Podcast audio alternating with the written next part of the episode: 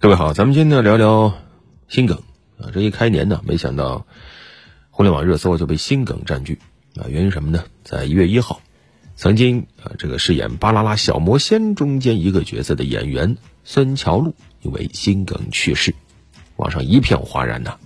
为什么？太年轻了，这个演员才二十五岁，人生才刚刚开始啊。孙乔璐啊，一个很漂亮的女孩子，五岁就登上了舞台。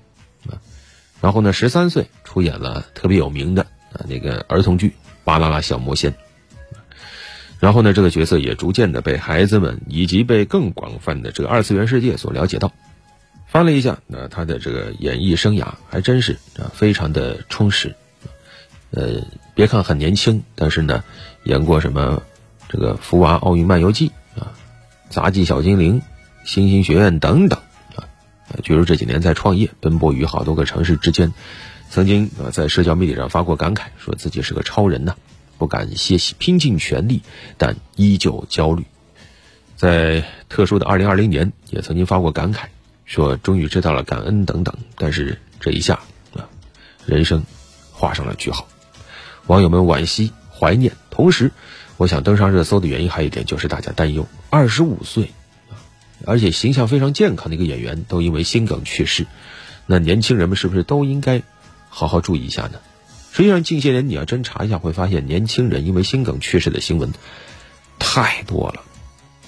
应该来说是身体最好的时候，为什么心梗会缠上年轻人呢？所谓的心梗，实际上指的是这个临床上叫急性心肌梗死，它的原因其实已经很清楚了，就是冠状动脉出现了急性的阻塞。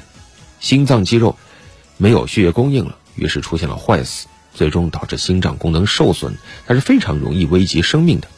通常来说，这个心肌梗死的高危人群是这种有高血压、糖尿病啊、高血脂等等这种患者，或者说有这个酗酒、抽烟的这样的一些人，而且年龄四十五岁以上的人是尤其要注意。但是现在年轻人实际上也得注意。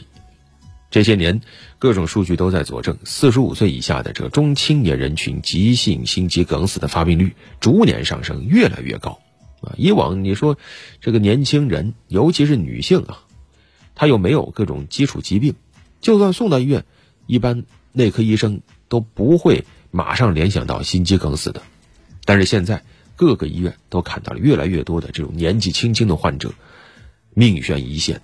不少医生都说了啊，那个老年人往往他是这个冠状动脉粥样硬化狭窄，因为某些诱因导致这个粥样斑块破了啊，血液中的这个血小板在破裂的斑块表面聚集，形成了血栓，然后导致这个阻塞了冠状动脉的管腔。这是老年人，可是年轻人他没有所谓的这个狭窄，但是也有出现的，包括因为激动的、暴饮暴食的，或者说穿太少、寒冷刺激的。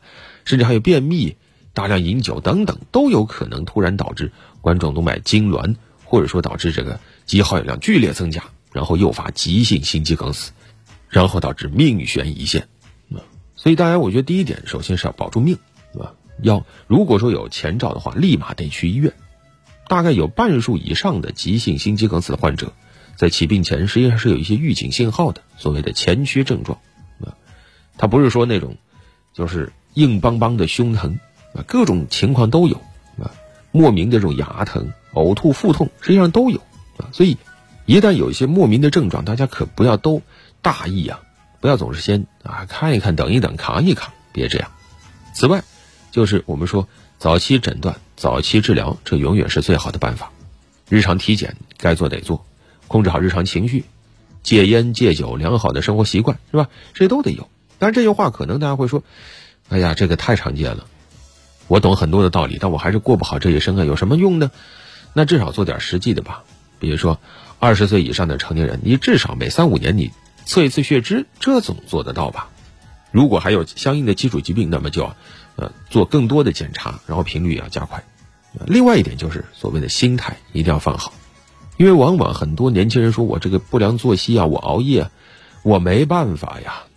我过度劳累，我为什么呀？我还不是为了拼一拼吗？